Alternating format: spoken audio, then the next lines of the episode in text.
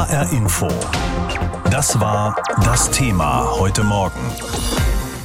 In einem Monat beginnen in der chinesischen Hauptstadt Beijing die Olympischen Winterspiele, mitten in der weltweiten Omikron-Welle der Corona-Pandemie und begleitet von politischen Boykottaufrufen. Aber was die Vorbereitungen betrifft, geht in Beijing alles seinen, ja, kommunistischen Gang.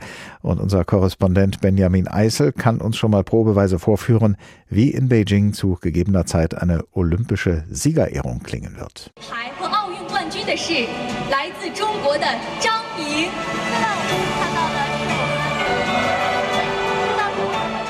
Probe der Medaillenverleihung am Montag. Mitarbeiterinnen des Organisationskomitees steigen auf Siegertreppchen, hängen sich Medaillen um und winken vom Podest. Beijing 2022 steht in großen Buchstaben über den Olympischen Ringen. Die chinesische Hauptstadt will zeigen, dass sie bereit ist, nach den Sommerspielen 2008 nun auch Winterspiele abzuhalten. Dass eine Stadt sowohl Sommer- als auch Winterspiele austrägt, das gab es noch nie in der Geschichte. 再过一个多月， 北京冬奥会、冬残奥会就要开幕了，让更多人参与到。In seiner Neujahrsansprache verspricht Staats- und Parteichef Xi Jinping, China werde keinen Aufwand scheuen und der Welt großartige Spiele präsentieren. Die Welt richte ihre Augen auf China und das Land sei bereit. 世界期待中国，中国做好了准备。 Es sollen Spiele der Superlative werden. China hat keine Kosten und Mühen gescheut, hat an drei Standorten rund um die Hauptstadt nagelneue Wettkampfstätten und olympische Dörfer gebaut. Krankenhäuser, Isolierstationen, Autobahnen, Hochgeschwindigkeitsbahntrassen. Die Spiele sollen komplett in einer Blase stattfinden. Ausländische Zuschauer sind keine zugelassen. Ob Menschen, die in China leben, Tickets kaufen können, ist bis heute unklar. China will auf jeden Fall verhindern, dass die Sportlerinnen und Sportler das Coronavirus ins Land tragen und verbreiten. Vor allem vor der ansteckenderen Omikron-Variante dürfte sich die Staats- und Parteiführung fürchten, da jetzt klar ist, dass die chinesischen Impfstoffe nicht vor einer Ansteckung schützen. Auch natürliche Immunität durch durchgemachte Infektionen gibt es in China kaum. Ich bin mir nicht sicher, ob man Olympische Spiele braucht, um Omikron nach China einzutragen. Der Virologe Christian Drosten von der Berliner Charité vergangene Woche im Deutschlandfunk. Ich glaube, das Virus ist da auch schon und da wird wahrscheinlich die, die, die Olympischen Spiele zu dem Zeitpunkt gar nicht mehr so viel noch oben draufsetzen. Man muss sich insgesamt über diese Konstellation Sorgen machen. Die Spiele abzusagen oder zu verschieben scheint für China keine Option zu sein. Auch das Internationale Olympische Komitee hält an den Spielen fest. Jegliche Kritik prallt am IOC ab, genauso wie an der chinesischen Staats- und Parteiführung. International steht die Volksrepublik vor allem für ihre Menschenrechtsverletzungen in der Kritik, unter anderem an den Uiguren im Westen des Landes. Mehrere Länder haben deshalb einen politischen Boykott der Spiele angekündigt, darunter Großbritannien, die USA und Australien. Die chinesische Staatsführung hat darauf erwartungsgemäß mit Empörung reagiert, man solle den Sport doch bitte nicht politisieren. In Deutschland und der Europäischen Union ist man noch unentschlossen, was einen politischen Boykott angeht. Außenministerin Annalena Baerbock von den Grünen hat aber schon angekündigt, nicht zu fahren. Ungeachtet dessen haben etliche Sportlerinnen und Sportler bereits abgesagt. Auch der amerikanische Eishockeyverband NHL will wegen der Pandemie keine Spieler schicken. Dazu kommen die Leute, die sich in den kommenden Wochen noch mit dem Coronavirus infizieren und nicht fliegen dürfen. Einen Monat vor dem Beginn der Olympischen Winterspiele in China drohen diese zu einer Veranstaltung zu werden, an der hauptsächlich chinesische Athletinnen und Athleten teilnehmen, ohne Zuschauer und mit nur wenigen Staatsgästen aus dem Ausland. Der Countdown läuft noch einen Monat lang und dann erfüllt sich für viele Leistungssportlerinnen und Sportler wieder der Traum von Olympia. Am 4. Februar sollen die Olympischen Winterspiele in Peking eröffnet werden, aber die Vorfreude ist getrübt, denn die Omikron-Variante des Coronavirus überschattet die Olympischen Spiele ebenso wie die Ankündigung vieler Länder, die Spiele diplomatisch zu boykottieren wegen der Menschenrechtsverletzungen in China. Und dann lastet auf dem deutschen Team auch noch ein hoher sportlicher Erwartungsdruck nach dem historisch schlechten Abschneiden bei den jüngsten Olympischen Sommerspielen in Tokio. Vorfreude oder Boykott? Noch ein Monat bis Olympia, so heißt das Thema heute Morgen hier in HR Info. Und über die Vorbereitung des deutschen Teams habe ich mit Carsten Embach gesprochen. Er ist Projektleiter Sport Peking 2022 beim Deutschen Olympischen Sportbund DOSB. Herr Embach, einen Monat vor dem Start der Spiele hat jetzt die heiße Phase begonnen. Wie dürfen wir uns diese heiße Phase vorstellen? Was passiert alles noch in diesen vier Wochen? Ja, dazu muss man sagen, dass sich natürlich einige Verbände noch in der aktuellen Qualifikation befinden. Es sind auch äh, Verbände schon mit den internationalen Qualifikationswegen sind abgeschlossen, um da mal einige zu nennen. Eishockey, Curling, das sind äh, leider auch zwei äh, Verbände, wo wir leider feststellen müssen, dass wir uns mit der Curling-Mannschaft gar nicht qualifizieren konnten für die Olympischen Winterspiele in Peking und äh, bei den Eishockeyspielern nur die Männer und die Frauen leider auch die direkte Qualifikation verpasst haben. Training und Qualifikation ist das eine. Das ist ja ein sportliches Programm, das ja wahrscheinlich bei allen Olympischen Spielen mehr oder weniger ähnlich abläuft. Aber wie bereiten Sie und die anderen Verantwortlichen beim DOSB die deutschen Sportlerinnen und Sportler auf Peking vor? Auf welche besonderen Bedingungen dort?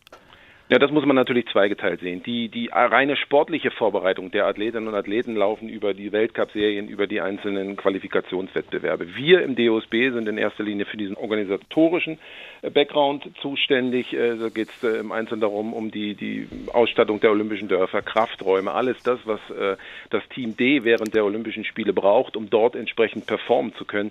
Das versuchen wir natürlich in bewährter Form für das Team D dort bereitzustellen. Und das ist natürlich ein enormer äh, organisatorischer, logistischer Aufwand, den wir aktuell natürlich in hoher Stundenanzahl und Frequenz am Tag äh, versuchen zu bewerkstelligen, damit wir dem Team D, was dann hoffentlich ähm, dann auch unabhängig jetzt mal von den pandemischen Rahmenbedingungen dann auch gesund und, und munter, sage ich jetzt mal, sehr offen äh, dort anreisen kann in Peking. Ich habe es vorhin schon angedeutet, bei den Sommerspielen in Tokio haben die deutschen Athletinnen und Athleten so schlecht abgeschnitten wie seit 65 Jahren nicht mehr. Welche sportlichen Ziele haben Sie sich denn für die Winterspiele gesetzt?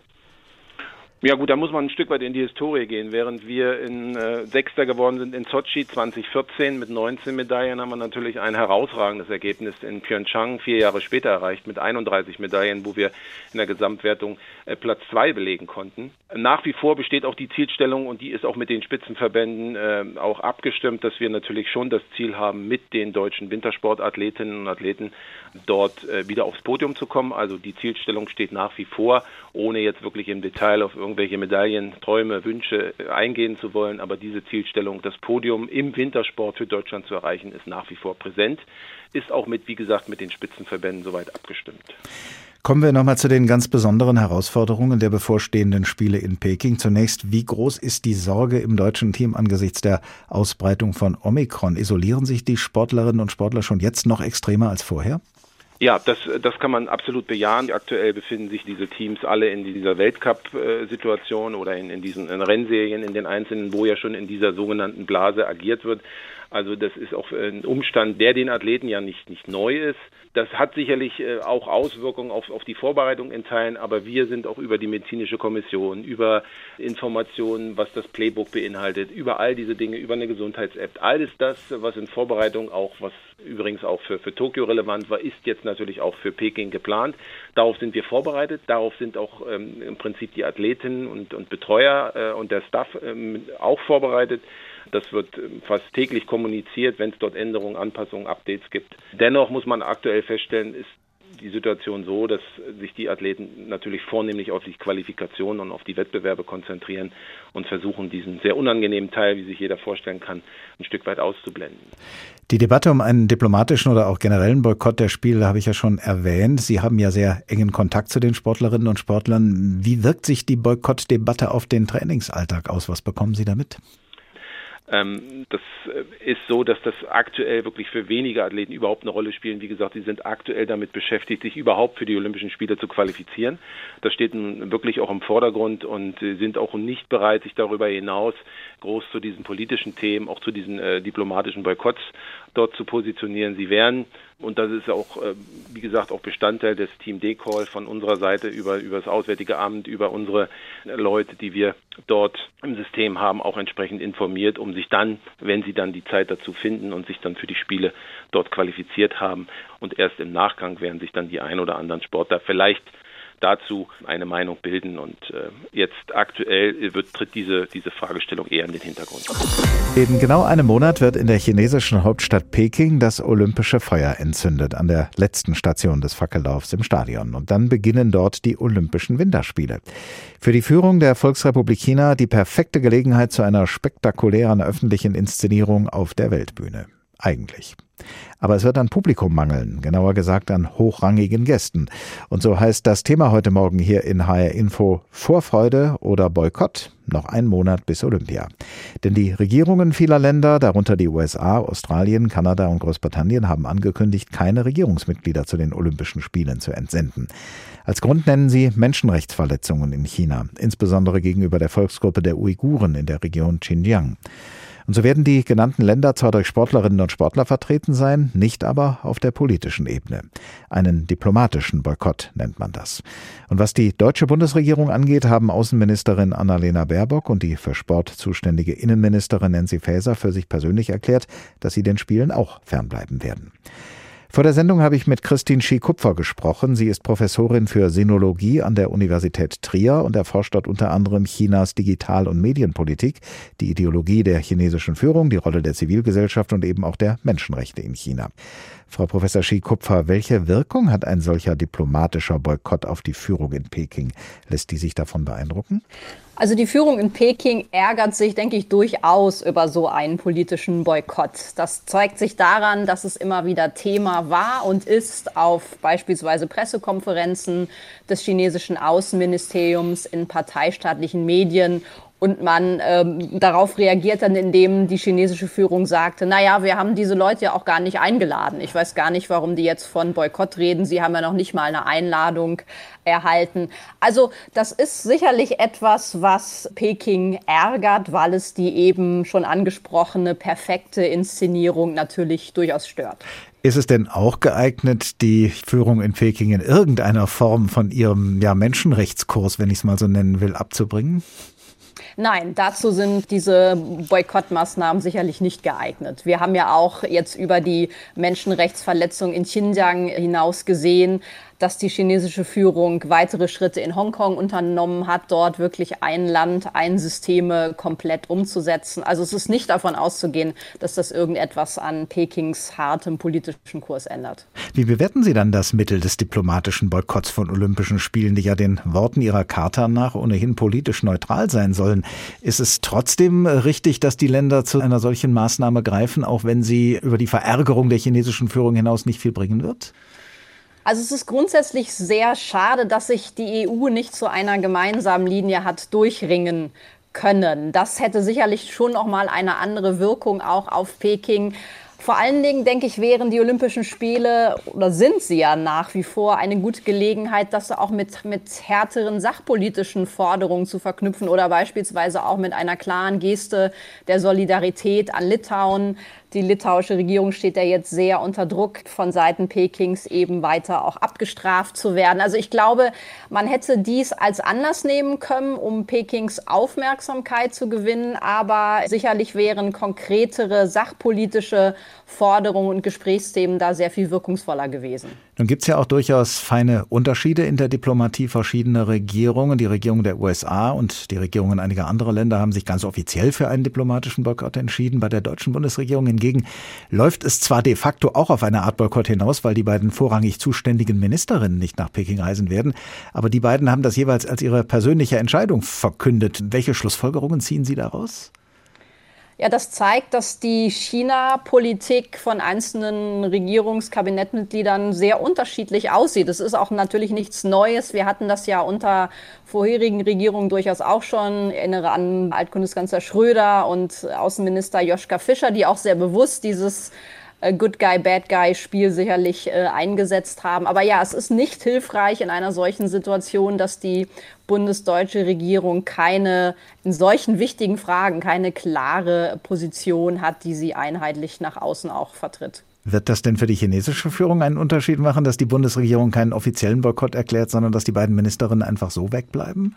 Aus Sicht Pekings wird das einen Unterschied machen. Ganz grundsätzlich hat man ja mit Blick auf den neuen Bundeskanzler Olaf Scholz durchaus in Peking die Hoffnung, dass sich die Beziehungen zumindest auf dem Niveau fortsetzen lassen, wie sie unter Angela Merkel aufgehört haben. Olaf Scholz hat ja jetzt auch schon signalisiert, äh, wenn ich hinzufügen darf, leider, dass er Verhandlungen über das Investitionsschutzabkommen wieder aufnehmen lassen möchte in einer Situation, wo äh, China in Hongkong zunehmend eben auch äh, Handlungsspielräume dicht macht. Also Insgesamt, denke ich, macht das für Peking einen Unterschied und Olaf Scholz stellt sich zumindest bislang als ein Bundeskanzler dar, mit dem man durchaus gut leben könnte.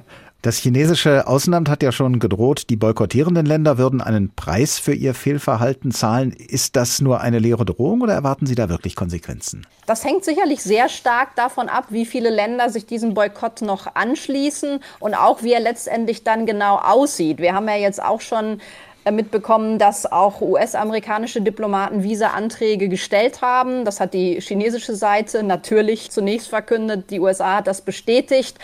Ob dann Diplomaten beispielsweise vor Ort doch teilnehmen werden, das ist sicherlich zu sehen. Grundsätzlich denke ich, das wird davon abhängen, ja, wie viele Länder sich diesem Boykott anschließen. Und ich könnte mir durchaus vorstellen, dass Peking dann Maßnahmen ergreift, wie beispielsweise Veranstaltungen abzusagen oder Besuche herabzustufen. Das ist durchaus vorstellbar. Sagt Christine Schiel-Kupfer, Professorin für Sinologie an der Universität Trier.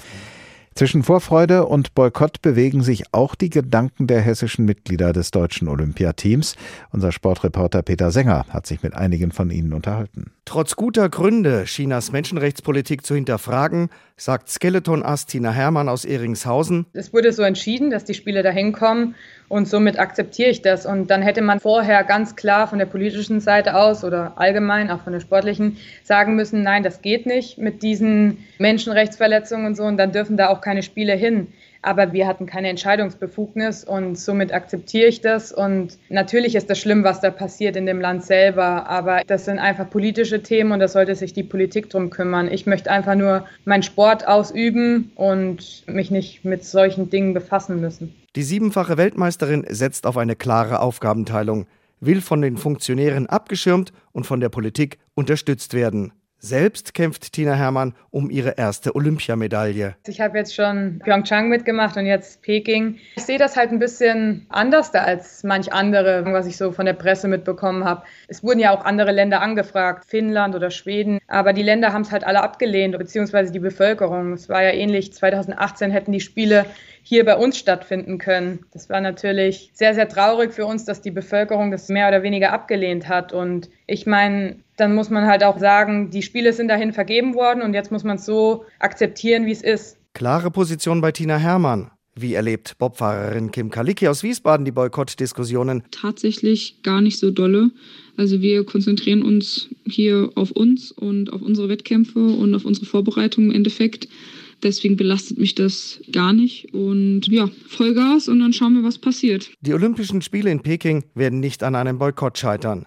Das wäre auch für Last-Minute-Qualifikanten wie den Darmstädter Eisschnellläufer Felix Reinen ein heftiger Schlag ins Kontor. Ihr Hauptaugenmerk legen Athletinnen wie Tina Hermann auf. Die größte Herausforderung wird auf jeden Fall Corona sein. Man muss erstmal gesund da ankommen und hoffentlich gesund bleiben und dann zum Wettkampf quasi antreten zu können. Also man versucht irgendwie alle Risiken einzuschränken, die man so hat, dass man sich allein schon nicht beim Einkaufen so lange aufhält.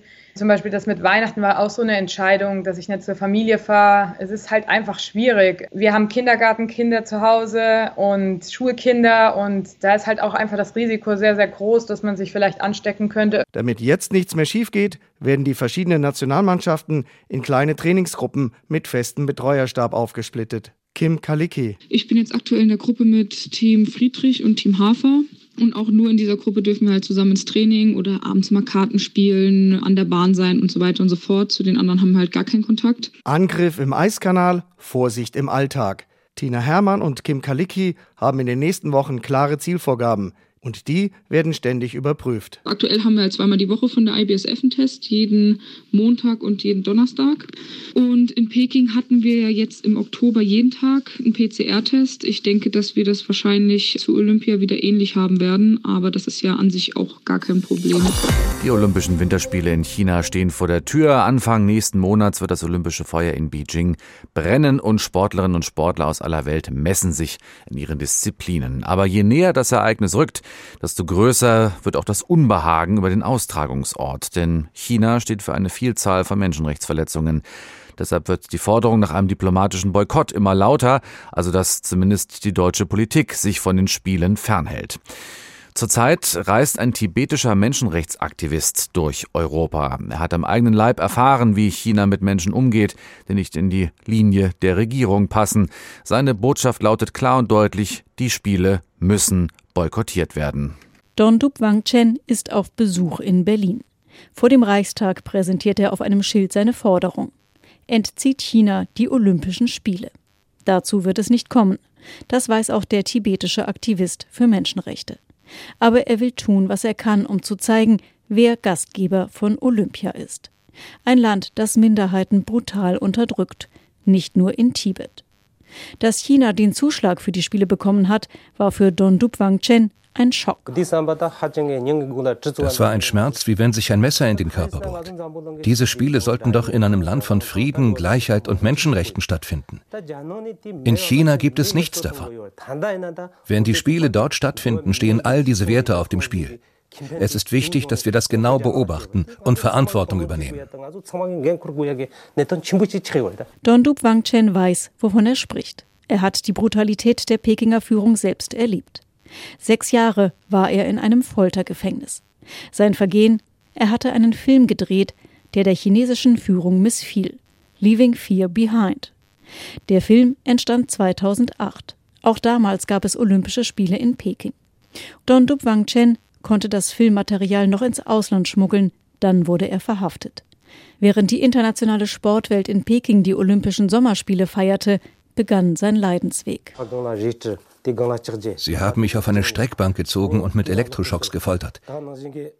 Ich habe sieben Tage lang keinen Schlaf und kein Essen bekommen, musste täglich 15 Stunden harte Zwangsarbeit verrichten. Aber das Schlimmste war, dass man jeden Monat Geständnisse unterschreiben und seine Heiligkeit den Dalai Lama verleumden musste. Wer sich weigerte, wurde zu Tode gefoltert. Nach seiner Freilassung gelingt Don Dup Wangchen die Flucht in die USA. Von hier aus setzt er seinen Kampf fort. Er trifft Sportfunktionäre und Politiker, wie den CDU-Bundestagsabgeordneten Michael Brandt aus Fulda. Das Mindeste, ist der diplomatische Boykott. Denn wir reden über Tibet, wir reden über die Uiguren, wir reden über die Unterdrückung von Christen, wir reden aber auch über die Unterdrückung der Demokratiebewegung in Hongkong, die Drohung im südchinesischen Meer und auch in Taiwan. Michael Brandt sieht Deutschland besonders in der Pflicht, ein Zeichen zu setzen. Er verweist auf die deutsche Geschichte, die auch mit Olympia verwoben ist. Wir sind an einer Stelle angelangt, wo man nicht Appeasement machen darf. Wir haben im Übrigen Appeasement in den 30er Jahren in Deutschland erlebt. Äh, und wir haben erlebt, was daraus wurde. Auch mit einer Propagandashow hier im Berliner Olympiastadion bei den Olympischen Spielen. Und wer diese Signale nicht hört, äh, der ignoriert sie. Aber auch Michael Brandt weiß, die Olympischen Spiele werden stattfinden. Und die Bilder einer perfekten Sportshow werden um die Welt gehen. Don Dup Wang Chen möchte mit seiner Tour aber wenigstens eines erreichen, dass die Sportler und Sportlerinnen wissen, in welchem Land sie antreten und was diese Spiele für China und seine Rolle in der Welt bedeuten. HR Info. Das Thema. Wer es hört, hat mehr zu sagen.